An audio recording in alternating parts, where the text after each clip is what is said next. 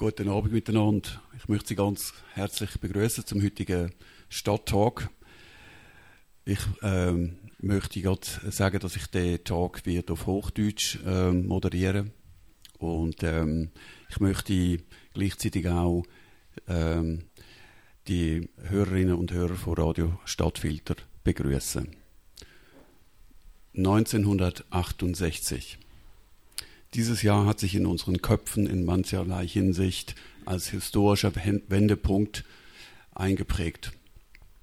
Gesellschaftlich, politisch und kulturell.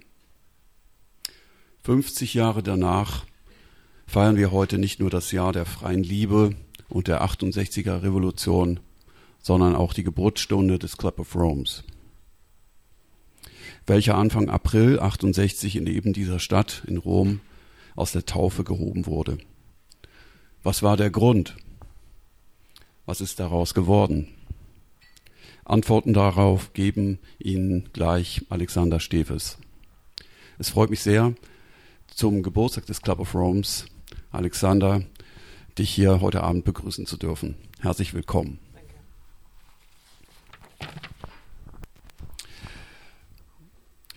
Alexander, du bist ähm, der Executive Director des Club of Rome's. Und ähm, wir werden nachher erfahren, was der Executive Director des Club of Rome's macht. Aber bevor wir das tun, äh, möchte ich kurz zwei, drei Worte zu dir sagen, zu deinem CV. Du bist geboren und aufgewachsen in Nordrhein-Westfalen. Das heißt, du hast das Abitur da gemacht und dann äh, Politikwissenschaften äh, studiert und in Paris einen Master in internationalen Beziehungen gemacht. Anschließend warst du bei Arte Frankreich in Berlin tätig, bevor du als junger Assistent zum Club of Rome gekommen bist. Das war schon auch bald zehn Jahre her, 2009. Der Club of Rome, der ist genau vor zehn Jahren in unsere Stadt nach Winterthur gezogen. Du bist in Böhnen im Ruhrpott geboren und ähm, du hast anschließend eben international, an international renommierten Universitäten Politik studiert, nur um hier in Winterthur zu landen. Wie war das für dich, nach Winterthur zu kommen? Gut, war ja meine freie Entscheidung. Ähm, äh, guten Abend miteinander, ähm, auch, auch, von mir und äh, an die äh, Radiohörer und die Leute, die den Podcast hören, wie ich äh, ähm, gehört habe. Ähm, also das mit dem Hochdeutsch tut mir leid für Sie alle natürlich. Ich weiß, dass das für Schweizer Ohren ganz unerträglich sein muss und dann auch noch im Radio. Nicht nur, dass ich Hochdeutsch spreche, sondern auch Chris. Aber das können wir leider nicht ändern, weil wenn ich versuchen würde, Schweizerdeutsch zu sprechen, das wird für keinen von uns gut auskommen, glaube ich.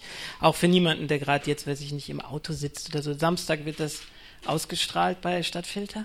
Das äh, ist richtig, ja. Ist ja fantastisch, okay. Sehr gut.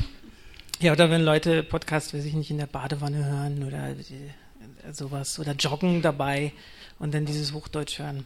Ja, ähm, das war eine gute, gute Vorstellung. Das ist soweit ähm, alles richtig. Wobei Böhnen, glaub, weiß ich nicht so genau, ob die sich als Ruhrgebiet bezeichnen. Ist dann wieder Westfalen, Rande des Ruhrgebiets. Ist alles ein bisschen schwierig, aber grundsätzlich alles richtig. Ähm, ich fühle mich sehr wohl in Winterthur und ich bin ja wirklich freiwillig hingekommen. Ich habe mich damals beworben beim Club of Rome im Jahr 2009. Ähm, die Sache für Arte, das war damals projektbezogen, das war halt ein Videoprojekt zu den Europawahlen. Dieses Projekt endete dann und dann habe ich mich auf die frei werdende Stelle, wie du sagst, als Assistent beworben und habe dann diese beispiellose Karriere hingelegt bis zum Executive Director, ähm, der ich jetzt halt bin. Und ähm, ja, in Winterthur kam ich von Anfang an recht gut klar. Das war so eine Zeit, wo viele Deutsche in die Schweiz kamen und da wurde viel darüber geredet, so dass die Deutschen schlecht behandelt werden. Und ich glaube, die Schweizer haben das in meinem Fall immer so subtil gemacht, dass ich es nicht mitbekommen habe. Also irgendwie so hinter meinem Rücken, dass ich es einfach nicht gemerkt habe, dass es so war.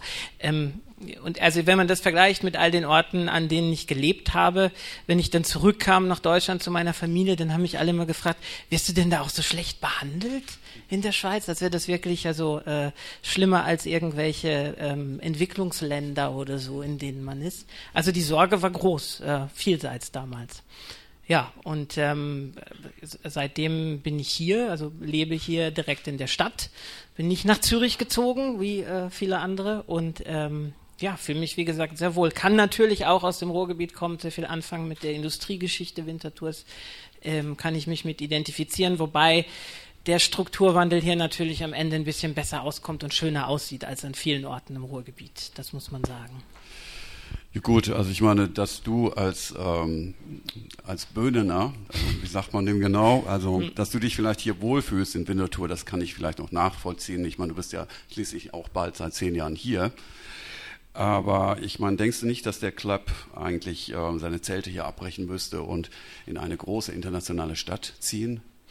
Naja, also der Club of Rome ist jetzt 50, ist so eine äh, gesetzte Dame in den besten Jahren, ein bisschen äh, schwierig im Umgang, provokativ ständig. Ähm, man weiß nicht so richtig, was sie will und Museumsstadt Winterthur passt doch hervorragend eigentlich. Da gebe ich dir recht. Ja. Also schwierig im Umgang sind auch die Mitarbeiter, oder? Ähm, ja, das äh, liegt jetzt nicht an mir, das zu beurteilen, ja. Gut, vielleicht kommen wir noch ein bisschen ähm, auf die Situation da im Büro. Ein bisschen später im Gespräch kommen wir doch erst einmal Gerne, ja. zu den Milestones vielleicht des Club of Rome, wenn ich das mal so ähm, ankündigen darf. Also Alexander, 1968 wurde gesagt, der Club of Rome ist gegründet im April. 1972 publizierte der Club den Bestseller Die Grenzen des Wachstums, zu Englisch The Limits to Growth.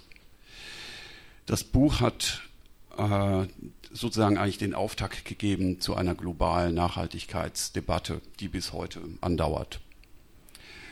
Die Studie beruht auf einer Computersimulation und wart, warnte vor erschöpfenden Vorräten und explodierenden Preisen für Rohstoff und Energie.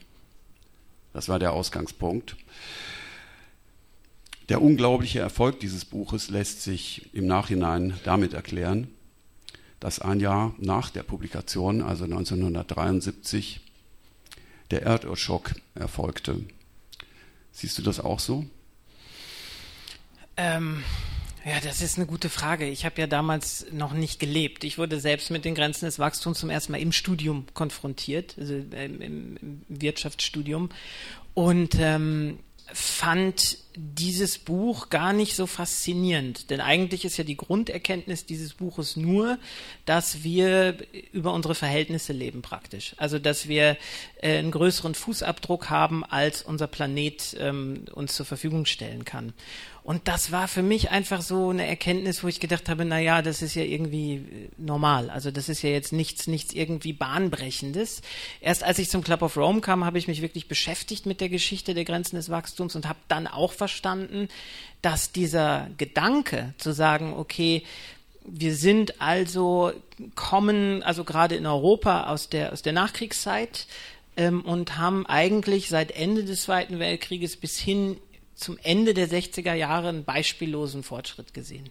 Also die Menschen werden in ihrer Gesamtheit, zumindest in den westlichen Industrienationen, in ihrer Gesamtheit gesünder, verdienen immer mehr Geld, sind sozial abgesichert, die Bildung steigt und diese vordergründig erst einmal gute Entwicklung ähm, wird auf einmal auf den Prüfstand gestellt. Und man fragt sich, okay, wo kommt das denn eigentlich her? Und wie lange hält das an? Also wird es uns jetzt immer, immer besser gehen? Werden diese Entwicklungen einfach weitergehen? Und dann hat man sich natürlich gefragt, naja, woher kommt unser Wohlstand? Also was ist das eigentlich, worauf das Ganze basiert? Und hat festgestellt, dass er natürlich nicht nur aus der Innovationskraft unserer Gesellschaften herauskommt, sondern dass er auch damit zu tun hat, dass wir Ressourcen verbrauchen, dass wir das Naturkapital verwenden, dass wir natürlich auch andere Länder ausbeuten und auch stark natürlich unseren Wohlstand auf den Kolonialismus begründet haben. Und da hat man diese Computersimulationen gemacht. Und das war ja nicht nur eine, das waren mehrere Simulationen, die man gemacht hat.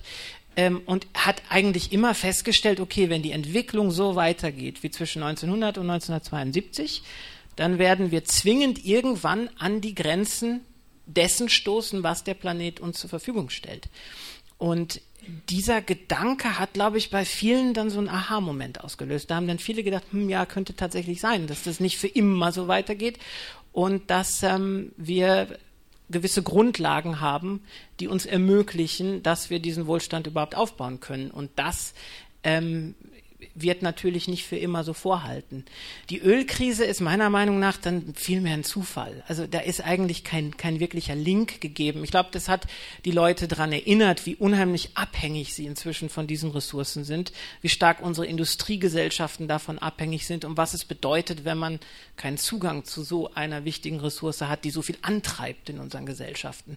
Und das hat sicherlich dazu beigetragen, dass man ähm, ja, sich, sich darüber Gedanken gemacht hat. Aber letztlich glaube ich nicht, dass das, also dass es da einen wirklichen Zusammenhang gibt, dass man sagen konnte, okay, Öl geht jetzt irgendwie zur Neige, was sowieso so ein Grundmissverständnis ist. Ja, aber ich meine, ähm, es wurde ja oft auch gefragt oder überlegt oder gesagt, ja, wieso ähm, hat dieser erste Bericht ähm, so einen unglaublich, äh, wurde äh, millionenfach äh, verkauft, in 35 Sprachen übersetzt und so weiter und so fort. So einen äh, quasi durchschlagenden Erfolg und spätere Berichte haben das ja nicht mehr geschafft und es war zu der Zeit eben erst zum ersten Mal so eine Studie, die eben mit Computersimulationen gearbeitet hat. Ähm, und dann, ähm, das war sehr technisch auch, und dann hat man ähm, ein Jahr später sozusagen die Simulation, die man vorgeführt hat, die haben sich sozusagen schon bewahrheitet, eben durch diesen Schock. Und das hat sozusagen dem Ganzen einen wahnsinnigen Boast gegeben. Die haben gesagt, wow, die stimmen ja, diese ähm, Vorberechnungen, obwohl sie wahrscheinlich im Vergleich zu heutigen Berechnungen, die man machen kann mit einem Computer, wahrscheinlich noch relativ steinzeitartig waren. Ja. Und ähm, später wurde das Ganze, wurde man ja dann eingeholt, weil man dann gesagt hat, ja, das stimmt ja alles nicht. Ähm, die Prognosen sind nicht ganz korrekt.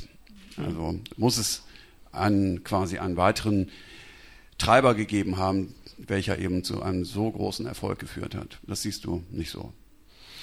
Naja, ich glaube, das war ein bisschen der Zeitgeist. Das war das, was die Menschen einfach um sich herum auch gesehen haben. Also die 70er Jahre sahen da ja noch anders aus. Da waren die Flüsse nicht so sauber, die Seen nicht so sauber.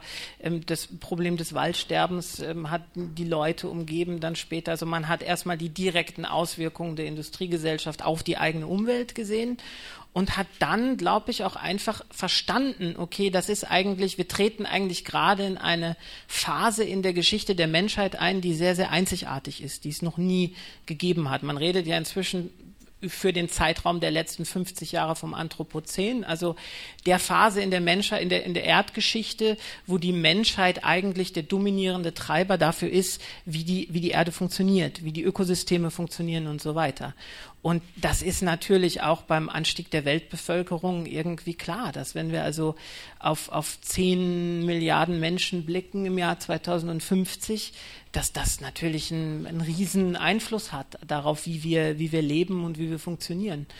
Und diese, ich glaube, da hat man so langsam gesehen, okay, wenn das alles immer weiter exponentiell wächst, dann werden wir irgendwann einfach an eine Grenze stoßen. Und das ist die Grunderkenntnis. Und das hat, glaube ich, bei vielen einfach diesen Aha-Moment ausgelöst, zu sagen, okay, wir müssen uns darüber wirklich Gedanken machen, weil das System darauf ausgerichtet war und heute eigentlich noch ist, dass es immer so weitergehen muss und dass man auch nicht damit klarkommt, wenn das nicht der Fall ist.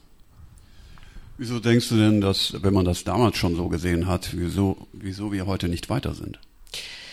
Weil ähm, die, die Gesamtsituation einfach sehr, sehr komplex ist, weil das sind globale Vorgänge. Es gibt so viele unterschiedliche Akteure und so viele komplexe Probleme, die man an verschiedenen Stellen ähm, anfangen muss zu bekämpfen. Also man kann große Herausforderungen der Zukunft wie den Klimawandel einfach nicht isoliert betrachten und sagen, okay, das ist ein, ein Klima- und Umweltproblem und wir können versuchen, isoliert eine technische Lösung zu finden, sondern was wir tun müssen, ist, das in der Gesamtheit zu betrachten und sich zu fragen, okay, was muss passieren politisch, was sind die sozialen Auswirkungen, was kann man technisch machen, was wären die Auswirkungen wirtschaftlich und so weiter. Also das muss man alles irgendwie mit berechnen und dann die ganzen Verflechtungen, die es gibt, ähm, wenn man versucht, diese Probleme irgendwie zu, in den Griff zu bekommen, zu bearbeiten, Maßnahmen zu treffen, die einfach zu respektieren und mit denen zu arbeiten.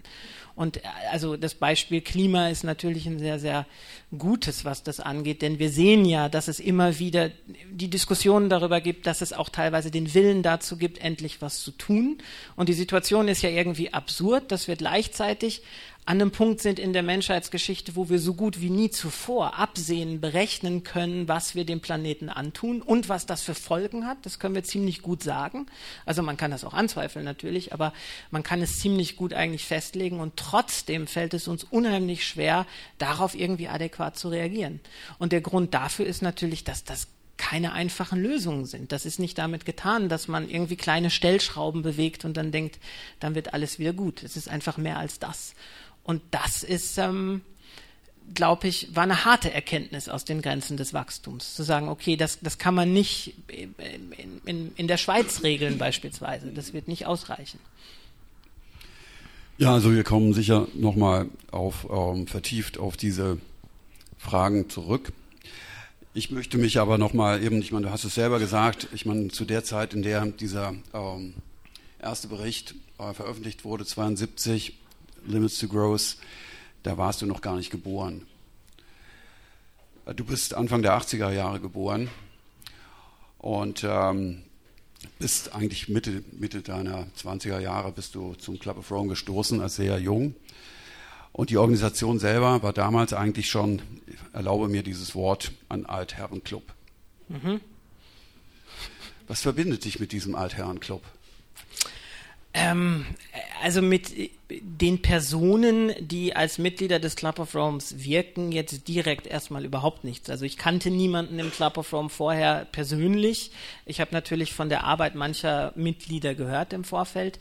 Für mich ist das einfach äh, eine Frage des Inhalts gewesen und der Arbeit, die angeboten wurde. Da habe ich eine Verwandtschaft gefühlt und bin aus dem Grund einfach den Willen, was verändern zu wollen und natürlich auch diesem großen Privileg in der Lage zu sein, meine Arbeitskraft einzusetzen für was, woran ich glaube. Also äh, für was, wo ich denke, ich tue was Gutes oder ich versuche was Gutes zu bewegen, das ist eigentlich für mich der Auslöser gewesen, dahin zu kommen. Es ist jetzt nicht irgendwie eine besondere Vorliebe für ältere Herren oder so, die mich dahin gebracht hat. Aber du würdest sagen, dass eigentlich diese ähm, diese treibenden Kräfte, die es braucht, dieses, die gibt es da in diesem Club of Rome. Weil, ich meine, dieser Club of Rome funktioniert ja so, es ist eine dezentrale Organisation. Es gibt weltweit, gibt es diese Chapters in Ländern, wo ähm, ähm, Wissenschaftler sich zusammenschließen und dann gemeinsam an Projekten arbeiten und Studien arbeiten und dann letzten Endes kommt man von da oder von hier, kommt ein Bericht und der kommt dann zum Club of Rome und der wird dann sozusagen quasi über deinen, über deinen Schreibtisch ähm, fließen und dann in die Welt hinaus gepustet. Mhm. Läuft es so? Äh, also sehr verkürzt betrachtet irgendwo schon, ja. Aber es ist also es ist als Club, es ist halt keine ähm, Umweltorganisation beispielsweise, sondern also es ist wirklich ein Club, man muss es mehr sehen als loses Netzwerk von bestimmten Personen, die in erster Linie nicht Club of Rome-Mitglieder sind, sondern die in anderen Forschungseinrichtungen, Universitäten, in NGOs ähm, tätig sind und da ihre Hauptbeschäftigung haben und nur in zweiter Linie sich im Club of Rome zusammenfinden, um einen Ideenaustausch über Zukunftsfragen anzustoßen und sich halt unter also einem bestimmten Leitmotiv praktisch wo sich alle Club of Rome-Mitglieder einig sind. So, was wollen wir für eine Zukunft erreichen und wie wollen wir das Ganze wissenschaftlich betrachten, also umsetzen? Da ist man sich, glaube ich, sehr einig, aber man ist sich dann natürlich nicht einig in der Art und Weise, wie man das tun will. Da wird viel debattiert und da gibt es auch sehr, sehr viele unterschiedliche Strömungen, unterschiedliche Meinungen, was auch okay ist, womit man leben kann, weil es natürlich komplexe Fragen sind. Aber ähm, es ist nicht immer so einfach, dass man sagt, okay, äh, man kann das einfach in einem Projekt übergehen lassen oder man kann das jetzt einfach irgendwie in eine Kampagne führen oder so. Das ist ähm, nicht, nicht grundsätzlich immer so einfach. Ja gut, aber damit man sich das noch so ein bisschen vorstellen kann, wo debattiert denn dieser Club? Also gibt es da regelmäßig irgendwelche ähm, Schaltungen, wo die dann sozusagen ähm, alle sich zuschalten und man macht sozusagen eine virtuelle Sitzung? Ja, Also gibt, es gibt durchaus virtuelle Treffen, also wo wir Konferenzen ähm, von, von Winterthur aus aufsetzen und wo Leute sich beteiligen. Natürlich ist es nie der gesamte Club. Es sind immer verschiedene äh, Gruppen, die projektbezogen beispielsweise diskutieren und bestimmte Projekte umsetzen oder sich bestimmte Fragen stellen. Es gibt die Jahresversammlung einmal im Jahr, die dann überall auf der Welt stattfinden kann, wird in der Regel von einer der 35 National Associations, also der lokalen, äh, nationalen Organisationen ausgerichtet. Und da treffen sich dann wirklich alle Mitglieder und debattieren. Ja, also wir haben gehört, heute bist du Executive Director des Clubs. Das klingt, ähm, klingt sehr, Executive klingt nach Ausführung. Ähm, du klingst jetzt schon enttäuscht irgendwie. Findest du? Ja. Also wieso? Also ich, ich möchte jetzt von dir hören, natürlich, äh, was macht eigentlich der Executive Director? Mhm. Also das ist im Grunde die Leitung des, des internationalen Büros hier in Winterthur. Das ist das, was ich tue. Ich bin also selbst kein Mitglied des Club of Rome. Ich bin auch nicht im Vorstand des Club of Rome, sondern ich bin praktisch wirklich ausführende Gewalt. Das heißt, das, was der Vorstand oder bestimmte Mitglieder entscheiden umzusetzen, das ähm, geht dann direkt an uns im internationalen Sekretariat. Und da bin ich dann praktisch äh, federführend tätig, versuche die Dinge zusammenzubringen. Wir machen natürlich Kommunikation, Medienarbeit, äh, Kampagnen, Projektbetreuung, Fundraising, also all diese Dinge, die anfallen können. Das ist sehr vielseitig, weil wir nie im Vorfeld sagen können, auf was für Ideen diese Mitglieder kommen. Nun gibt es neben dir den sogenannten Secretary General und es gibt auch noch zwei Co-Präsidenten, die die dem Club vorstehen. Einer davon ist Ulrich, Ernst Ulrich von Weizsäcker, der ja bald am 28. hier im Casino Theater seinen neuesten Bericht vorstellen wird. Mittwoch, ja. Am Mittwoch. Ähm, also was ist, was ist, was unterscheidet jetzt hier? Also es gibt diesen Secretary General, der heißt äh, Maxton, mhm. Graham Maxton, und dann ähm, gibt es eben diese beiden Co-Präsidenten, dann gibt es dich. Ähm, ja, da macht sich für mich so ein bisschen so ähm, die Überlegung, es gibt sehr viele Häuptlinge und wo sind die Indianer? Da sitzt da der, mein Indianer.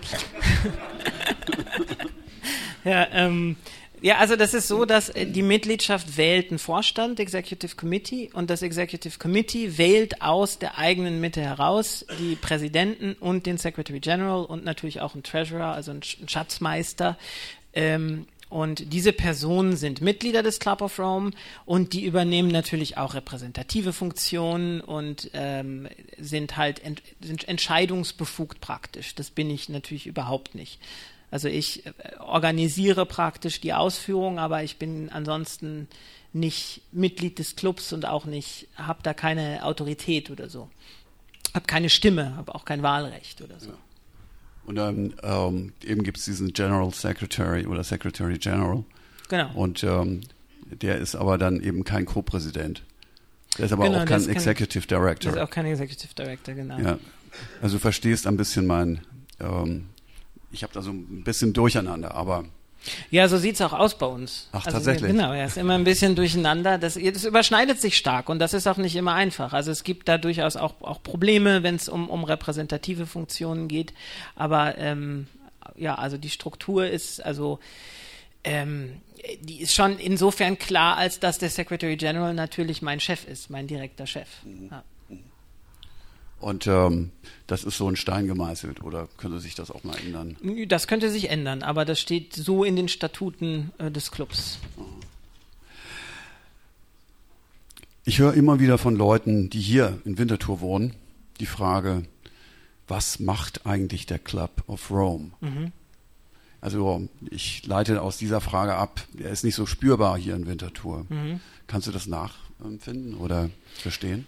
Ja, nachempfinden kann ich das schon. Also ich finde, wir machen sehr viel vor Ort. Also wir sind wirklich sehr, sehr viel ähm, involviert in verschiedenste Initiativen. Wir sind ja eigentlich klein. Unser Sekretariat ist ja ziemlich klein hier. Wir sind ja im Grunde nur vier Leute, die da tätig sind. Und wir koordinieren natürlich die internationalen Aktivitäten des Club of Rome. Wir sind jetzt nicht die Schweizer ähm, Association. Das heißt, wir haben da nur auch begrenzte Möglichkeiten und begrenzte Zeit, irgendwie ähm, aktiv zu sein. Aber wir haben schon in Winterthur wirklich trotzdem, und zwar so wie natürlich in keiner anderen Stadt oder auch in keiner anderen Region, uns immer wieder eingebracht. Also äh, wir haben mit der Stadt zusammengearbeitet, wir waren der Klimalandsgemeinde beteiligt, wir waren in Winterthur nachhaltig engagiert. Das ist sogar eine Initiative gewesen, die damals ähm, aufgrund des Jubiläums der Grenzen des Wachstums sich eigentlich gegründet hat.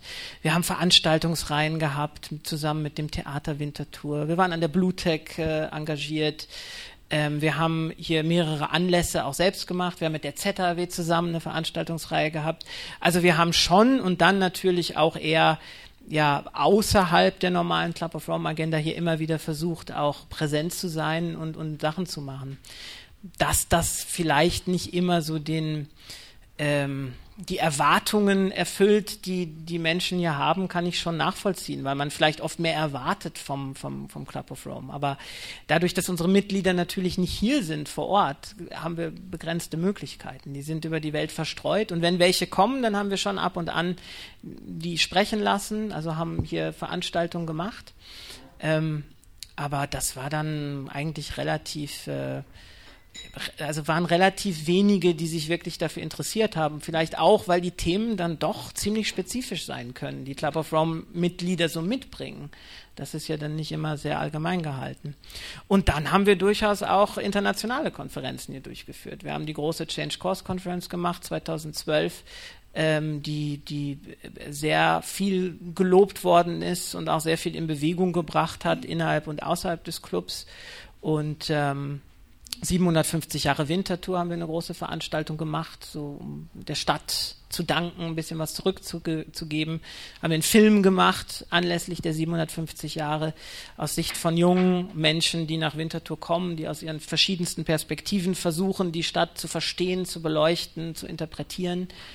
Also da finde ich schon, dass wir eigentlich uns sehr viel eingesetzt haben. Also mir fällt auf, äh, wenn du das alles aufzählst, dass du in der Vergangenheit redest. Das ist ja klar, ich meine, es ist so ein bisschen Vergangenheit, aber ähm, das regt bei mir auch so ein bisschen die Frage an, wie es weitergeht. Ähm, es war und ähm, was wird. Hm. Äh, wie geht's weiter mit dem Club of Rome? Ich meine, ähm das ist eine gute Frage. Das weiß man nie, wie es weitergeht. Ich glaube, der Club of Rome orientiert sich immer wieder neu. Im Moment ist es so, dass ähm, es innerhalb des Clubs also äh, verschiedene Strömungen von Neuerungen einfach gibt. Dass man sagt, okay, der Club of Rome muss sich modernisieren, das ist ein altes Konzept, wir brauchen mehr Frauen, wir brauchen mehr Diversität, er muss sich verjüngen, wir müssen irgendwie anders auf die Themen eingehen, weil wir nicht gehört werden und so. Und das passiert im Moment sehr, sehr stark und beschäftigt uns auch wirklich sehr, sehr stark. Also wir müssen uns viel im Moment, oder also müssen hört sich so negativ an, also wir setzen uns momentan auseinander mit sehr, sehr vielen Initiativen innerhalb des Clubs, die, die ähm, um Neuerung bemüht sind. Bleibt der Club of Rome in Winterthur? Vielleicht stirbt er mit Winterthur zusammen eines Tages. ähm, die, die Grundfinanzierung ist ja hier in Winterthur und das ist absolut wertvoll. Also das ist ähm, nicht einfach für eine Institution wie den Club eine Anschubfinanzierung zu bekommen, wo jemand sagt, ähm, dafür, dass ihr eure Arbeit machen könnt, helfe ich euch. Und das ist ähm, sehr wertvoll. Und solange diese Finanzierung besteht, die uns auch ermöglicht, also ähm, unsere Arbeit grundsätzlich zu machen, ähm, solange ähm, kann ich mir nicht vorstellen, dass der Club of Rome hier weggehen würde. Solange jemand hier ist äh, vor Ort, der das auch bezahlt, gibt es den Club hier. Genau, das würde ich, würde ich denken, ja. ja und es sei denn, es kommt ein fantastisches Angebot aus irgendeiner sehr warmen Strandregion. Dann muss Winterthur doch noch den See irgendwie einrichten oder so. Ja, okay, ach so, doch zurück nach Zürich. aber ähm, nee, die wollten ja euch nicht haben, aber das ist ja der Grund, wieso ihr der Club of Rome damals hierher nach Winterthur gezogen ist. Ja, das war vielleicht auch Schicksal. Schicksal. Wer will schon nach Zürich? Da hast du recht, ja. ja. Das sehen wir Winterthur natürlich auch ja. so. Aber darum sind wir ja auch alle hier. Aber ich meine, wann, wie ist es denn so mit der Finanzierung? Ist es denn auf längere Zeit gesichert oder muss man das immer, wann musst du das wieder verhandeln? Ja, das muss ähm, immer wieder neu verhandelt werden, tatsächlich, ja. ja. Also die, ähm, die jetzige Finanzierung läuft im Grunde aus, ich glaube, Ende des nächsten Jahres und eine Entscheidung über die Zukunft wird jetzt bald irgendwann getroffen also im April, glaube ich, ähm, wird die Entscheidung getroffen und dann ähm, Im ja, April. Mal, im April, ja. Das ist nächsten Monat. Genau, nächsten Monat, ja. ja. Also mit dem Jubiläum eigentlich, 50 ja. Jahre Club of Rome. Also man könnte dann sagen, vielleicht ist es das auch dann gewesen. Ende 2019. Für dann Ende, ja, aber ich meine, die Entscheidung fällt ja jetzt. Die Entscheidung fällt jetzt, genau. Und da muss der Club of Rome natürlich gucken, was er machen will, wenn er keine Finanzierung mehr hat. Also da muss er natürlich schauen, dass er irgendwo Finanzierung herbekommt. Mhm. Also allein sich zu finanzieren über, über Spendengelder oder Projekte ist unheimlich schwierig. Und das würde definitiv nach sich ziehen, dass man versuchen muss, sich anderweitig zu orientieren. Ähm, ob das dann noch in Winterthur der Fall wäre, das äh, weiß ich nicht. Das würde natürlich, also ich nehme mal an, man würde versuchen, die Fühler auszustrecken, um zu gucken, okay, wo gibt es gute Bedingungen, wo, wo kann man irgendwie eine Anschubfinanzierung bekommen. Ähm, aber das ist ja auch sehr rar geworden, dass man einfach so irgendwie eine Anschubfinanzierung erhält. Ja. Du hast vorher auch gesagt, der Club hat sich immer wieder auch oder jetzt auch aktuell beschäftigt er sich ähm, mit Erneuerung. Zum 50. Jubiläum passt das ja vielleicht auch. Ja. Äh, zweite Lebenshälfte und ähm, Du hast aber auch erwähnt, äh, eben Erneuerung oder vielleicht, dass man mehr Frauen und, und vielleicht auch die äh, Möglichkeiten, dass sich der Club gegenüber anderen Personen auch öffnen könnte. Das wären so Optionen für die Zukunft. Aber du hast auch dieses, ähm, diese Aktion Change Course ähm, erwähnt. Das war 2012 und das war eine internationale ähm, Kampagne oder eine, äh, ein Projekt mit, äh, glaube ich, ungefähr 70 ähm, jungen Leuten ja. ähm, aus der ganzen Welt. Die hast du auch begleitet und ich meine, das wäre doch eine Riesenchance gewesen für eine Erneuerung des Clubs. Wieso ist daraus nichts geworden? Ja, bürokratische Prozesse und auch einfach, das waren die, diese Gruppe war auch sehr, sehr divers. Also das war eine große Begeisterung, die hier losgegangen ist und da sind auch Initiativen daraus entstanden, die der Club of Rome dann äh, begleitet hat weiter. Aber es gab darüber hinaus auch noch kein klares Konzept oder eine klare, ein klares Projekt, wo man gesagt hätte, so, da kann das irgendwie reinfließen, so, da, da können wir weitermachen. Viele von der Konferenz bleiben nach wie vor verbunden, kommen auch sehr gerne zurück nach Winterthur im Übrigen. Ähm, aber ähm, das hat eine Weile gedauert, bis der Club of Rome wirklich hat eine Entscheidung treffen können, wie können wir mit jungen Menschen arbeiten. Und das, also, die ist jetzt inzwischen getroffen. Also es gibt ein Projekt, das heißt Reclaim Economics, wo es vor allem darum geht, junge Menschen, jungen Menschen dabei zu helfen, ähm, die Frage nach dem Wirtschaftssystem zu stellen und den Dingen, die schief laufen und das vor allem an Universitäten und, und in der Lehre zu sagen, wir müssen da ansetzen, wir müssen da anfangen, ähm, uns die, diese großen Fragen zu stellen und da müssen wir Veränderungen erreichen. Und gibt es innerhalb des Club of Rome nicht auch so eine Art, also so einen Generationenkonflikt? Also das ist eben der Altherrenclub zum einen und auf der anderen Seite vielleicht. Der nicht ganz so alte Herrenclub. Der nicht ganz so alte Herrenclub.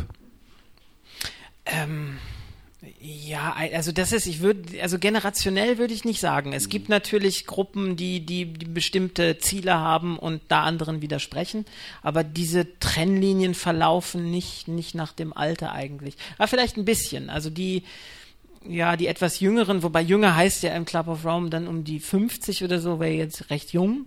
Das okay. ist, äh, da fühle ich mich angesprochen. Viel, viel jünger, ähm, viel jünger geht's, geht's dann nicht. Ähm, die haben natürlich schon einen anderen Blick auf die Welt, aber das, das, ist nicht, das ist nicht so klar, dass da also irgendwie dann keine, keine älteren Mitglieder in diesen Initiativen drin sind. Das ist, das ist schon sehr gemischt. Mhm.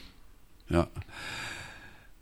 Tja, also zur Daseinsberechtigung des Clubs äh, und der Zukunft. Es gibt so viele NGOs heutzutage, die sich mit den Folgen der heutigen Ressourcenvergeudung und des Klimawandels und so weiter beschäftigen.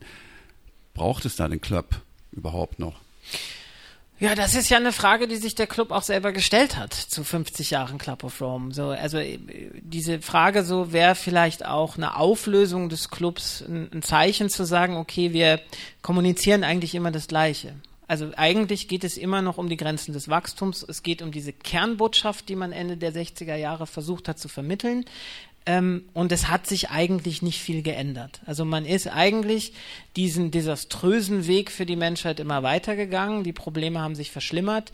Heute gibt es keinen Zweifel mehr daran, dass der, der Fußabdruck der Menschheit einfach jedes Jahr die, die Kapazität stark übersteigt, die der Planet uns zur Verfügung stellt. Wir stoßen so viel CO2 aus wie nie zuvor in der Geschichte, obwohl das Pariser Abkommen gerade verabschiedet wurde, oder gerade nicht, aber es ist nicht so lange her. Das heißt, die Probleme sind eigentlich immer noch die gleichen. Die Frage ist dann, tatsächlich so, bringt das was, diesen Club of Rome zu haben? Ich persönlich würde sagen, ja. Ähm, das ist schon wichtig, weil der Club of Rome eine, einen einzigartigen Aspekt hat und das ist die, die Denkweise, die er mitbringt. Nämlich dieses systemische, langfristige, interdisziplinäre Denken, während andere NGOs sich eigentlich auf bestimmte Themen fokussieren. Also das sind bestimmte Umweltthemen, das ist auch wichtig und das ist auch richtig, dass das passiert, aber die Aufgabe des Club of Rome geht eigentlich in eine andere Richtung. Die schaut von weiter von außen und schaut sehr viel langfristiger auf die Probleme und versucht dafür Lösungen zu erarbeiten. Und dass man das Problem noch nicht, das Grundproblem noch nicht hat effektiv angehen können, das ähm, müsste man ja allen NGOs zur Last legen, nicht nur dem Club of Rome eigentlich. Also da sind wir ja alle in einem Boot. Und ich weiß nicht, ob der Umstand, dass man versucht, ein Bewusstsein für Probleme zu schaffen, nicht schon genug ist an Daseinsberechtigung. Denn wenn Änderung tatsächlich irgendwann passiert, ist es sehr, sehr schwierig zu sagen, was das ausgelöst hat. Also da kommen meistens sehr, sehr viele Dinge zusammen und dann passiert ein Wandel ziemlich schnell. Und dann ist es schwierig auszumachen, okay, was ist jetzt eigentlich der, der letztliche Auslöser dafür? Und da finde ich, hat der Club of Rome schon eine Rolle, eine relevante Rolle. Ich glaube, er wird vor allem meist falsch verstanden. Also ich glaube, es sind viele Erwartungen mit dem Club of Rome verknüpft, die er einfach nie erfüllen kann. Aber du bist ja auch für die Kommunikation zuständig. Also ich meine, was müsste man denn äh, vielleicht ändern oder besser rüberbringen?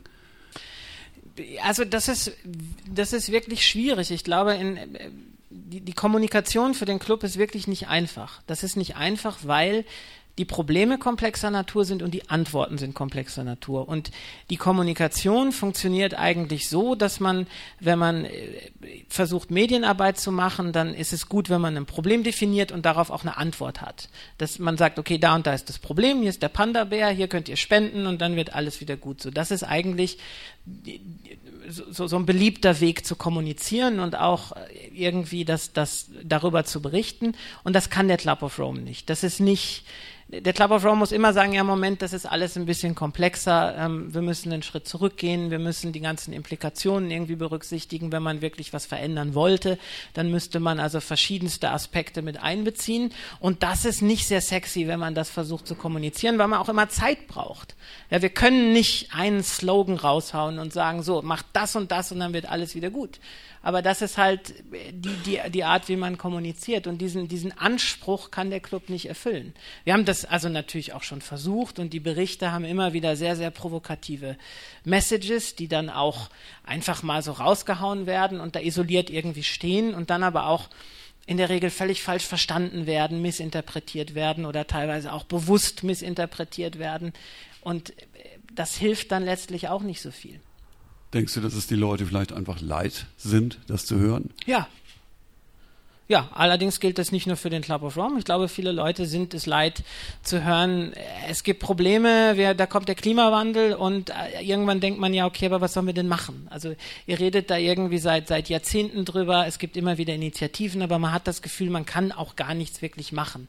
Also man, man kriegt irgendwie sehr viel so auf die Schultern gedrückt irgendwie, ja, äh, fahrt weniger Auto, fliegt nicht in Urlaub, äh, macht nur, benutzt nur nachhaltige Produkte, lebt am besten vegan und so weiter. Man hat das Gefühl, man trägt diese ganze Last dieses Klimawandels als Individuum, während Indust Großindustrie oder so weiterhin eigentlich machen, was sie wollen. Man kriegt nur mit, das Problem verschlimmert sich und kriegt diese ganzen Horrorszenarien irgendwie vorgestellt und hat das Gefühl, okay, was, was, was soll ich denn auch tun? Also so was, was soll denn, was soll ich denn machen? Aber das wiederum ist auch nicht nur ein Club of Rome Problem. So, also das ist, glaube ich, eher ein grundsätzliches Problem. Also ein ähm, sozusagen auch ein Grund, um zu ver verzweifeln. Ja, nee, also für mich nicht. Mhm. Also deswegen sage ich ja auch, dass der Club of Rome eine Daseinsberechtigung hat. Ich kann mir schon vorstellen, dass er irgendwann gehört wird. Und zwar zu einem Zeitpunkt, wo man wahrscheinlich leider die Auswirkungen des heutigen Handels irgendwann, Handelns irgendwann spürt. Und zwar so spürt, dass man merkt, okay, wir müssen darauf reagieren. Und ich glaube, dann ist eine Debatte, die im Vorfeld geführt wurde, über Lösungen, über ähm, Dinge, die man direkt tun kann, eine sehr wertvolle. Neulich war ähm, im Tagesanzeiger und auch in der NZZ ähm, über eine Studie zu lesen, äh, da ging es um die sogenannte Ballast, äh, Belastbarkeitsgrenze der Erde und die wird überschritten, wie wir alle wissen. Und äh, das hängt damit zusammen eigentlich mit dem, mit dem hohen Lebensstandard, den eben viele haben. Und ähm, das Problem ist eigentlich, keiner möchte natürlich von diesen Lebensqualitäten ähm, Abstand nehmen. Und die, die diese Lebensqualitäten noch nicht haben, wollen sie eben auch haben. Und das ist sozusagen das Grundproblem. Und das widerspricht sozusagen eigentlich dem, ähm, dem, dem Ziel, diese Belastbar Belastbarkeitsgrenze eben sozusagen wiederum zu unterschreiten. Also und gerade ein Land wie die Schweiz, ähm, was bezüglich Lebensqualität natürlich überall top. Ja, ich meine, kann man jeden Aspekt nehmen, sei es Bildung, sei es Gesundheitswesen, sei es ähm, wie wir uns kleiden dürfen, wie wir wohnen, wie wir verreisen und so weiter. Das kennen Sie alle. Aber ich meine, das steht einfach in einem krassen Widerspruch zu dem, dass wir eigentlich im Prinzip unseren Planeten äh, überstrapazieren. Und äh, wer möchte nun von dieser Lebensqualität abweichen? Wie soll man das hinkriegen? Ja, ich weiß nicht, ob ich dazu stimme. Also es gibt keine wirklichen Beispiele. Ähm, da, also da stimme ich zu. Wir haben das noch nicht wirklich erproben können. Aber ähm, es ist meiner Meinung nach, so wie ich versuche, das zu überblicken, durchaus möglich mit Suffizienzmaßnahmen, gerade in gesetzten westlichen Industriegesellschaften. Suffizienz bedeutet Verzicht bedeutet auch, genau, bedeutet Verzicht. Bedeutet Verzicht, aber ich bin mir nicht sicher, ob wirklich die Menschen so viel unglücklicher werden oder das Gefühl haben, sie haben kein, haben kein oder kaum noch, noch Wohlstand, wenn es bestimmte Änderungen gibt, wie beispielsweise teurere Flüge, wenn man nach Neuseeland in Urlaub will oder ähm, also es gibt einfach auch so unglaublich viele Beispiele, wo unser Lebensstil unglaublich, ähm, unglaublich unnötig viel CO2 beispielsweise produziert, wo wir Produkte herstellen, die sich nicht reparieren lassen, die sofort weggeschmissen werden, wo wir den ganzen Müll, den wir haben, nicht, nicht sauber recyceln. Also es gibt ja diese Konzepte von Kreislaufwirtschaftssystemen, Circular Economy, wo wir wirklich versuchen, all diese Dinge wieder in den Wirtschaftskreislauf einzubringen. Und wir haben gleichzeitig ein Wirtschaftssystem und das überall. Und das ist das Problem, wenn man dann so eine Studie vorstellt und sagt, na ja, wir können das gar nicht erreichen, weil man nicht an den Anfang stellt, dass man das Wirtschaftssystem auch ändern könnte. Dass einfach man durchaus auf Wachstum, also traditionelles Wirtschaftswachstum, BIP-Wachstum, darauf verzichten kann, ohne dass es uns allen schlecht geht. Und ich glaube, es war der erste Stern Report, der geschrieben hat, wir müssen zwei Prozent der Investitionen, die wir momentan haben, in die dreckigsten Sektoren unserer Ökonomien, in die sauberen stecken. Und äh, der, der Klimawandel ist Geschichte. Also da merkt man die Dimension. Es wäre nicht so, dass wir hier zurück ins Mittelalter fallen, wenn wir versuchen, irgendwelche Maßnahmen zu treffen, die ähm, wirklich was bringen würden. Also da, glaube ich, ist so viel Spielraum, da ist so viel Potenzial, da haben wir so viel nicht erprobt, dass man ganz schlecht sagen kann, so wir, wir, das wäre überhaupt nicht möglich. Da bin ich mir wirklich nicht sicher. Also ein Lebensstil, der sehr viel weniger umweltschädlich ist, ist durchaus möglich, auch in der Schweiz, auch in, in diesen etablierten, wohlhabenden Gesellschaften. Und das, glaube ich, auch ohne wirklich Einbuße zu haben, wo es uns allen sehr, sehr schlecht geht. Der Weg dahin ist vielleicht nicht einfach, aber die theoretische Möglichkeit ist da. Also gegenüber der Zeit sagte Jürgen Randers, er war Mitautor des ähm, ähm, ersten ähm, Buches The Limits to Growth. Wir, wir, Zitat, wir versuchen es seit 40 Jahren damit, einen Wertewandel zu erreichen. Doch mit der sanften Tour sind wir gescheitert ist der Club nicht einfach zu zahm? Sollte er nicht einfach mal sagen, hey Leute, das und das ist jetzt zu tun, Suffizienz anzuwenden und sozusagen der Welt zu sagen, hier, hier, hier gibt es Abstriche zu machen? Ja, das ist ja nicht so einfach. Also ähm doch, man könnte zum Beispiel hingehen und sagen, wir fordern, dass man ähm, okay, Leute müssen verreisen mit dem Flugzeug, aber ähm, es muss einfach 20 mal teurer sein. Nein, diese Forderung gibt's ja. Ja, schon, aber der Club of Rome könnte sie auch mal. Ähm Nein, die gibt's ja. Auch, auch im Club of Rome gibt's diese Forderung, ja. Also die letzten Berichte an den Club of Rome waren schon unheimlich provokativ. Und also gerade ein Prozent ist genug war so ein Bericht, der sehr viele, sehr, sehr steile Thesen aufgestellt hat und wo es auch viel, viel Kritik für gab. Aber da hat man schon sehr, sehr massiv versucht, genau in diese Richtung zu gehen, zu sagen, naja, wir brauchen eigentlich staatlich gesteuerte Maßnahmen, um äh, radikal in diese Richtung umzuschwenken das ist nur keine sehr attraktive Botschaft. Also das ist nur ein bisschen schwierig, sich damit zu beschäftigen und das, also sich vernünftig damit zu beschäftigen. Aber diese, diese Thesen, die werden durchaus im Club of Rome vertreten und die werden auch nach außen vertreten. Das äh, steht in den Berichten drin, aber ähm, das wird natürlich nicht so richtig gehört. Aber zahm ist der Club wirklich nicht. Ist da sehr revolutionär, glaube ich, was das angeht. Also du bist, würdest auch auf die Straße gehen? Ja, wenn es was bringt, ja. Mhm. Also für die, für die richtige Sache schon. Und ähm, es kommt natürlich die obligate Frage, ich meine, was tust du? Ähm, für was? Also für. Um den, äh, sozusagen eben, um dagegen anzukämpfen, dass es, ähm, dass wir weniger, dass wir dass wir mit unseren Ressourcen besser umgehen und dass wir weniger CO2 verursachen? Naja, vor allem meine Arbeit. Also ich versuche ja, so gut es geht, diese, diese Themen irgendwie an den Mann zu bringen, diese Sachen zu adressieren, Handlungsmöglichkeiten aufzuzeigen ähm, und, und Good Practices praktisch zu, zu befördern, so gut es geht. Und vor allem auch darauf zu zeigen, wo liegen denn die Probleme? Also wo sind die Probleme und wie kann man, kann man damit umgehen? Ja, ich habe, ähm, ich meine, ich eben der Club of Rome, der äh, publiziert eben regelmäßig Berichte an den Club of Rome, also die, die Mitglieder des Club of Romes. Ich meine, Ernst Ulrich von Weizsäcker, Faktor 5, Ugo Bardi, der geplünderte Planet, Claude Martin, Endspiel, Jürgen Randers ähm, und so weiter und so fort. Ähm, was, was verbindet diese Berichte eigentlich tatsächlich mit dem Club of Rome? Ähm, das ist immer diese sehr holistische, interdisziplinäre, langfristige Sichtweise, dass man also, also die, man geht grundsätzlich immer erstmal davon aus, dass es sich um ähm, die Analyse der von Zukunftsszenarien praktisch ha handeln muss. Also was man versucht, ist zu sagen, okay, wie sehen Entwicklungen aus in den nächsten Jahrzehnten? Was erwartet uns da und wie kann man Einfluss drauf nehmen? Das, das ist eigentlich so die, die, die Essenz dieser Berichte. Das kann manchmal ein bisschen spezifischer werden, wenn es jetzt um Claude Martin geht, da geht es um die Zukunft der tropischen Regenwälder, wo man sich halt fragt, okay, wo stehen wir da in den 70er Jahren halt ein Riesenthema, wo stehen wir da eigentlich heute und wie sieht die Zukunft aus auf die nächsten 50 bis 100 Jahre?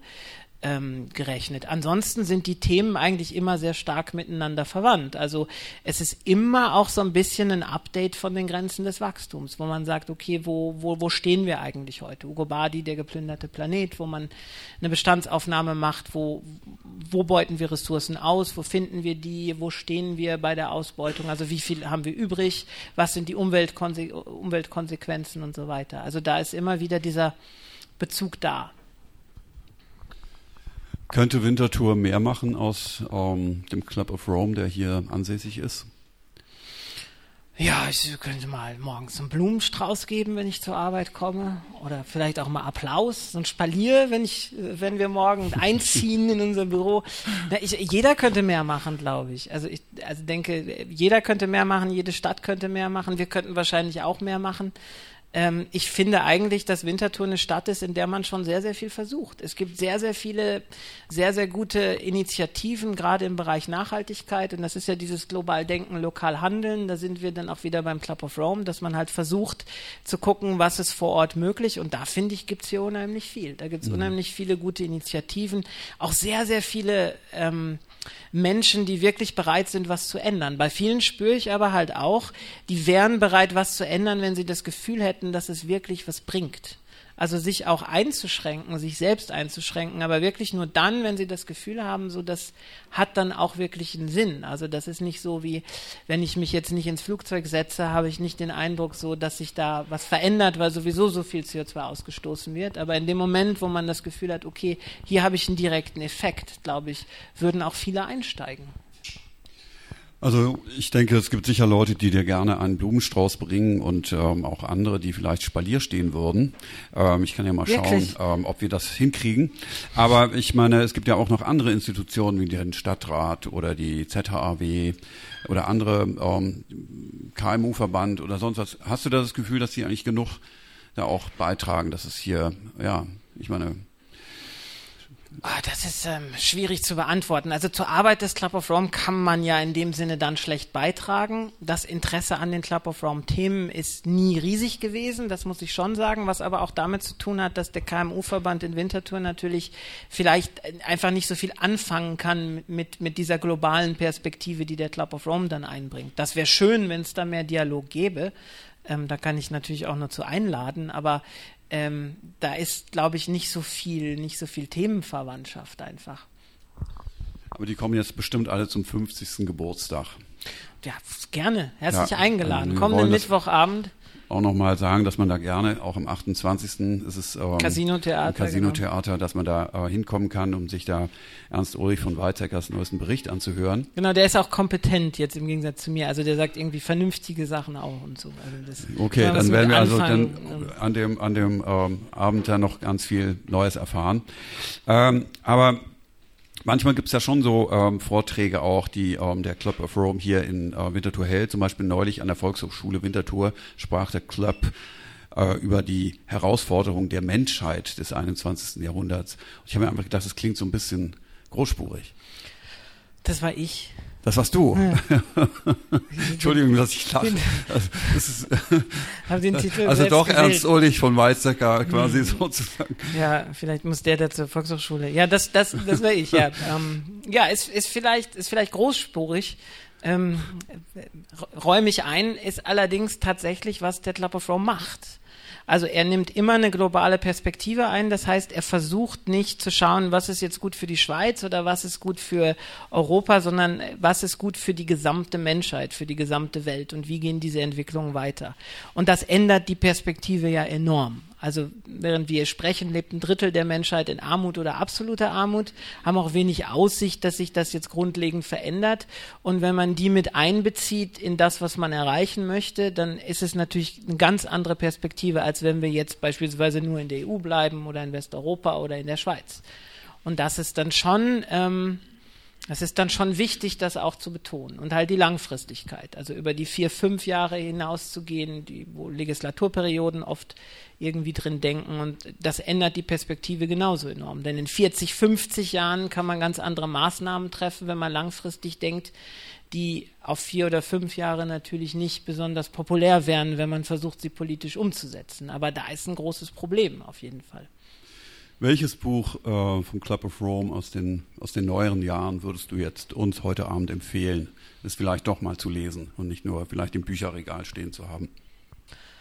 Ähm, also mein persönliches Lieblingsbuch, also von den Berichten, die ich selbst irgendwie mit begleitet habe, das war Der geplünderte Planet von Ugo Bardi. Das liest sich wirklich also das erste Drittel liest sich wie ein Roman, weil er versucht nachzuvollziehen, wo in der Menschheitsgeschichte war man auf Ressourcen angewiesen, römisches Reich beispielsweise, und wo ist die Korrelation zwischen dem der Ausbeutung, der endgültigen Ausbeutung dieser Ressource und dem Zusammenbruch von Imperien.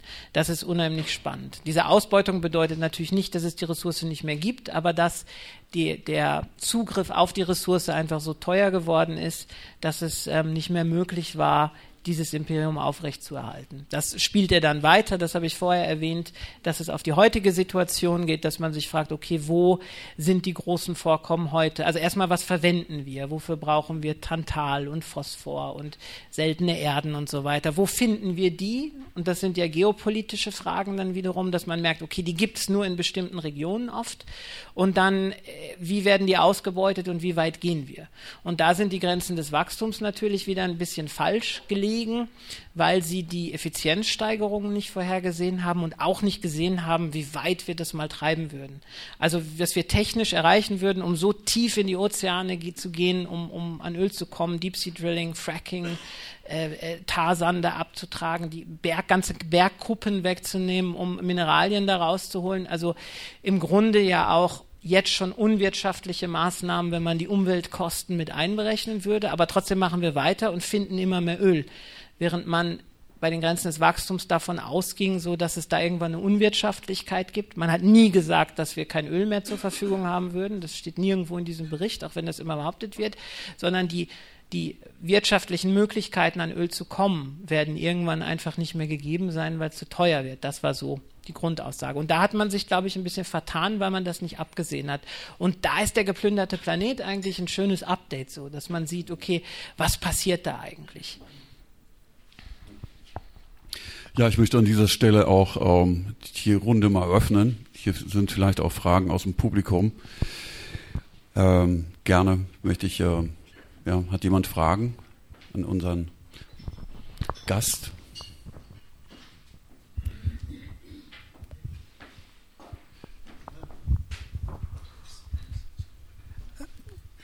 Die Finanzierung läuft aus, muss jetzt neu geregelt werden, haben wir gehört. Aber wer sind denn die Geldgeber überhaupt von äh, Club of Rome? Wer finanziert denn das? Also der Geldgeber hier vor Ort, das ist die Ruth und Robert Heuberger Stiftung. Der Robert Heuberger hat im Grunde den Club of Rome nach Winterthur geholt. Und das ist die, die Anschubfinanzierung, die wir bekommen jährlich und die ermöglicht diesem Büro seine Arbeit zu machen.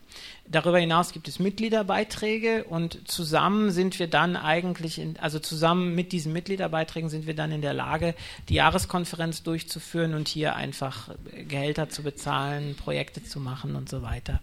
Darüber hinaus gibt es projektbezogen immer wieder Geld. Also das ist sehr viel einfacher zu erreichen und man braucht natürlich erstmal eine Struktur, bevor man in der Lage ist, Projekte zu machen. Also der ganze Rest ist im Grunde Projektfinanzierung. Das sind meistens, also in der Regel sind das Stiftungen, mit denen wir zusammenarbeiten.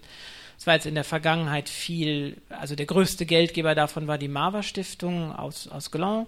Wir haben zusammengearbeitet mit der Robert Bosch Stiftung in, in Deutschland. Die Kahn Rasmussen Stiftung in Dänemark hat Projekte finanziert.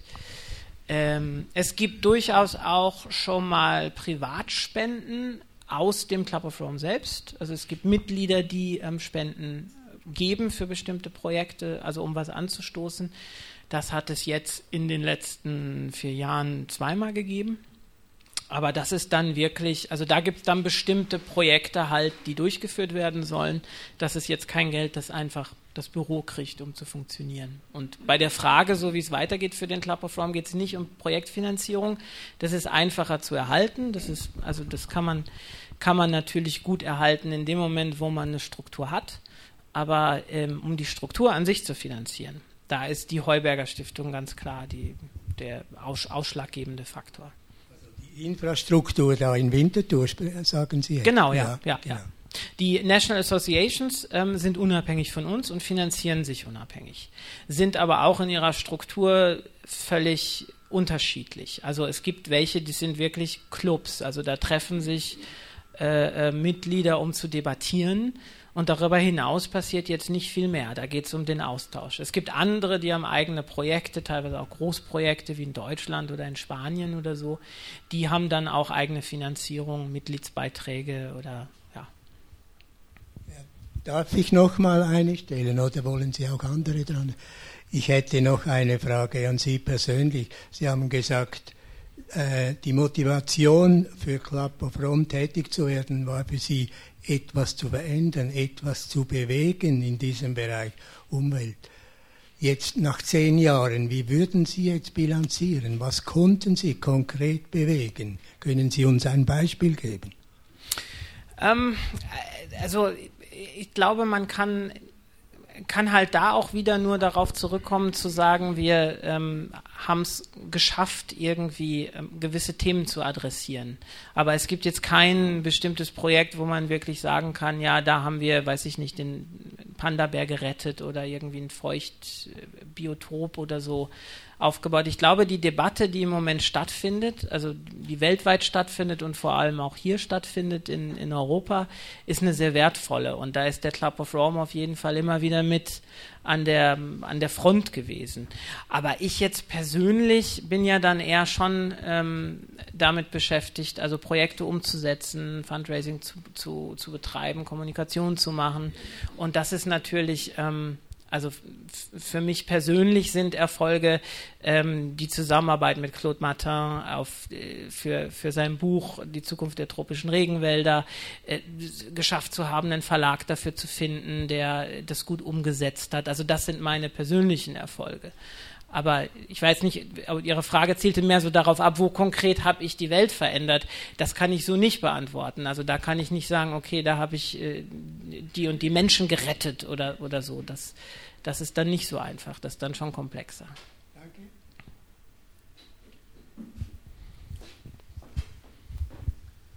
Ja, mich nicht wundern. Sie haben gesagt, äh, es ist schwierig, junge Leute in den Club of Rome zu bringen oder sie zu begeistern. Jetzt äh, eine Frage, wie wird man überhaupt äh, Member of Club of Rome? Und wenn ich jetzt ein junger Wissenschaftler wäre, ich werde 25 an der ETH, super smart und denke, jetzt wollte ich mich irgendwo in, in, in, in einer äh, Organisation äh, äh, anstellen oder, oder mitmachen. Und dann gibt es viele NGOs, das haben Sie gesagt, und den Club of Rome. Und wie würde ich jetzt als junger Wissenschaftler bei, bei euch anklopfen? Also es ist nicht schwierig, junge Leute zu begeistern. Also die, das ist, das ist nicht so schwierig. Also an junge Leute zu kommen, die sehr begeistert sind von den Themen des Club of Rome und auch von, von, von der Arbeit, die gemacht wird, den Erkenntnissen, die vermittelt werden. Das war ja auch der Erfolg von Change Course damals hier in Winterthur. Ähm, daran mangelt es nicht. Das Problem ist dann eher in der Struktur des Club of Rome begründet, nämlich, dass man nicht einfach Mitglied werden kann. Also Mitglied zu werden im Club of Rome ist nach wie vor eine Auszeichnung. Das ist man, dazu wird man praktisch berufen. Äh, man wird von anderen Mitgliedern vorgeschlagen und wird dann gewählt. Also wird dann innerhalb des Clubs gewählt. Die Voraussetzung ist, dass man sich bereits verdient gemacht hat um Zukunftsthemen im weitesten Sinne. Also dass man deswegen sind die Mitglieder natürlich auch alle ein älteres Kaliber, weil man der Anspruch eigentlich ist, der natürlich begründet liegt in der alten Struktur des Clubs. Also der Clubgedanke aus den 60er, 70ern war, zu sagen, das sollen Leute sein, die einfach schon eine gewisse Erfahrung mitbringen, die einen gewissen Hintergrund haben und die sich schon verdient gemacht haben, also Erfolge vorzuweisen haben. So ein bisschen die, die, die Besten ähm, zusammenzubekommen. Das ist natürlich heute kein besonders moderner Gedanke mehr und funktioniert wahrscheinlich auch nur bedingt. Deswegen hat sich der Club of Rome vor allem durch die National Associations geöffnet. Also in der National Association des Club of Rome, da kann eigentlich jeder Mitglied werden. Da kann man teilnehmen an der Arbeit des Clubs. Und darüber hinaus ähm, ist das bei uns projektbezogen. Also einfach so Mitglied des Club of Rome zu werden, das, das geht nicht, das ist nach wie vor nicht möglich. Ähm, es geht dann schon eher um die Themen oder Projekte, die dann geöffnet werden oder geöffnet werden können, je nachdem, was erreicht werden soll. Aber der Club of Rome selbst ist ja auch erstmal halt ein Netzwerk und es geht um die Debatte und Debattenkultur, nicht direkt um, um die Umsetzung bestimmter Projekte.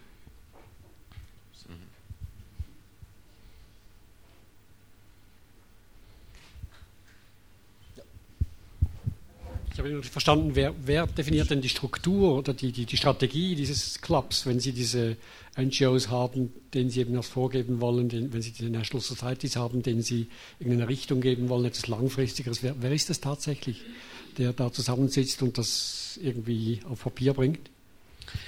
Ähm, also die, die, letztliche Arbeit machen wir hier in Winterthur, aber der Inhalt kommt natürlich nicht von uns, sondern der kommt durch die Mitglieder. Also, die, also federführend im Club of Rome ist das Executive Committee. Die Mitgliedschaft wählt praktisch einen Vorstand, also dieses Executive Committee, und die treffen die strategischen Entscheidungen für den Club und auch die inhaltlichen Entscheidungen. Dabei ist es natürlich trotzdem durchaus möglich, dass äh, Mitglieder eigene Initiativen starten, die Club of Rome Initiativen werden ähm, und also aus der eigenen persönlichen Arbeit heraus einfach ähm, versuchen, Einfluss zu nehmen. Also, ähm, aber grundsätzlich die Mitglieder.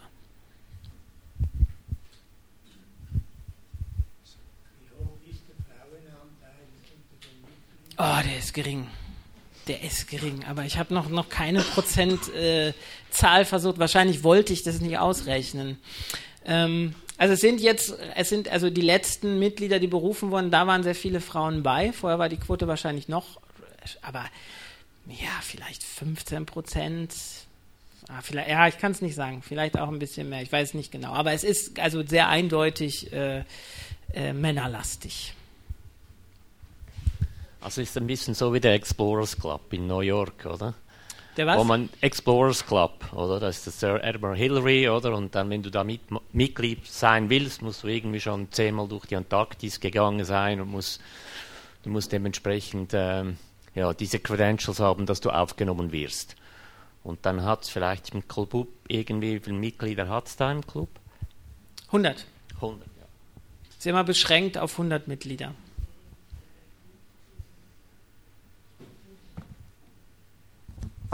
Ich meine, als der Club gegründet wurde, ausgerichtet in diesem Jahr 68, war es auch eigentlich von Anfang an so gedacht, dass es ähm, ja, so ein elitäres ähm, Gremium sein sollte. Und das hat sich bis heute eigentlich nicht geändert. Ja, nur damals ähm, waren das Leute, die sehr viel mehr Einfluss hatten als die Club of Rome Mitglieder heute. Mhm. Also damals waren das schon äh, Menschen, die einfach für die damalige Zeit extrem gut vernetzt waren. Und das ist heute ja kein, keine Besonderheit mehr, weil jeder kann sich vernetzen übers Internet, jeder kann international tätig werden, dafür braucht man nicht viel Kapital, da muss man sich nicht besonders drum bemühen. Und dieses äh, Merkmal, dieses Alleinstellungsmerkmal, was der Club damals hatte, zu sagen, wir können überall auf der Welt irgendwie Leute erreichen und so, das hat sich natürlich dann auch, auch überlebt irgendwo. Und da ist der, ja, der Einfluss natürlich auch ganz stark zurückgegangen einfach. Also, ähm, dass man jetzt so wie Aurelio Pecei, der Gründer des Clubs, einfach direkt immer an, an Staatspräsidenten rantreten kann, das ist ja heute nicht mehr so. Es gibt viel zu viele Akteure natürlich, viel zu viele NGOs, die, die an dieser gleichen Front arbeiten, was auch gut ist, was ja eine gute Entwicklung ist. Also man wird sich ja nicht zurückwünschen in diese Zeit. Aber das führt natürlich dazu, dass der Club of Rome heute ein Akteur von vielen ist. Und dementsprechend hat er auch nicht mehr diese, diese Gravitas, die er da damals hatte. Nun hat der Club Geburtstag und äh, da kann man sich ja immer was wünschen. Ich meine, es ist nicht dein Geburtstag, aber du bist ja ein Stellvertreter und du, oder du bist sozusagen stellvertretend für den Club of Rome oder die Schaltstelle. Ich sage nochmal, die Executive Director. Ähm, wenn du dir jetzt äh, einen Wunsch äußern kannst, wie sich dieser Club ähm, weiterentwickeln sollte. Wie siehst du das? Das wäre ein sehr persönlicher Wunsch. Ich glaube nicht, dass die Mehrheit der Mitglieder mir dazu stimmen würde, aber mein Wunsch wäre, dass er sich ganz öffnet. Also, dass er einfach äh, die, die Struktur, die bis jetzt besteht, aufgibt und einfach sagt, wir öffnen uns für alle, die die Themen genauso verstehen und die die gleiche Art von Änderung wollen. Das wäre eigentlich, das ist immer wieder mal vorgeschlagen worden, aber die Mitglieder, die das wollen, sind in der klaren Minderheit, was ich persönlich sehr schade finde. Aber ich hatte auch das Gefühl über die letzten Jahre, dass man viele Menschen eigentlich, die sehr großes Interesse hatten, auch verprellt hat durch diese Struktur. Und das finde ich sehr, sehr schade, weil da viel Energie gewesen ist, die man nicht hat auffangen können, die man nicht hat nutzen können. Wir haben es ja jetzt eigentlich einfach als Wintertour. Wir gehen jetzt einfach alle zu Herrn Heuberger und sagen ihm, er soll doch bitte, er ist ja der Finanz, äh, der das finanziert, er soll doch mal mit den äh, äh, quasi den Co-Präsidenten sprechen und sozusagen diese Bedingungen äh, darf dingfest machen und dann würde sich das noch ganz einfach hier in Winterthur ändern lassen. Ich hätte irgendwie Angst, dass ihn das eher nervt, wenn jetzt äh, Wen? alle zu Herrn Heuberger gehen. Ach so, nee, aber wir können ja sozusagen, ähm, ich gehe da schon hin. ja, ich, ich weiß nicht, ob das hilft. Okay, gut. Vielleicht. Aber ich würde dir zumindest sagen, wenn er aufgrund dessen uns nicht weiterfinanziert. Gut, das ist ähm, wäre dann sozusagen der letzte Aufschrei hoffen wir nicht, dass es so weit kommt, dass wir ein gutes Fest feiern. Wir sind natürlich sehr stolz darauf, dass wir den Club of Rome hier in Winterthur haben und ähm, hoffen auch, dass wir hier die Gelegenheit haben, ähm, durch diesen Anlass, den Geburtstag, ähm, das auch mal wieder in die Welt hinaus sagen zu dürfen. Und ähm, ja, hoffen natürlich auch, dass du noch eine Weile lang uns erhalten bleibst. Also ganz, ganz herzlichen Dank an dieser Stelle. Danke ich möchte, dir. bevor wir hier von den hohen ähm, Sitzen steigen, noch zwei, drei Sachen sagen. Dankeschön.